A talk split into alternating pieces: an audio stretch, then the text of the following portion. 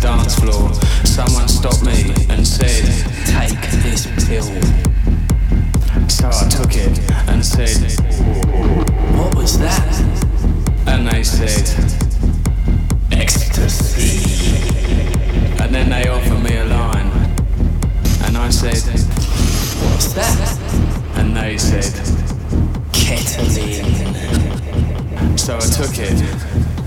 And then.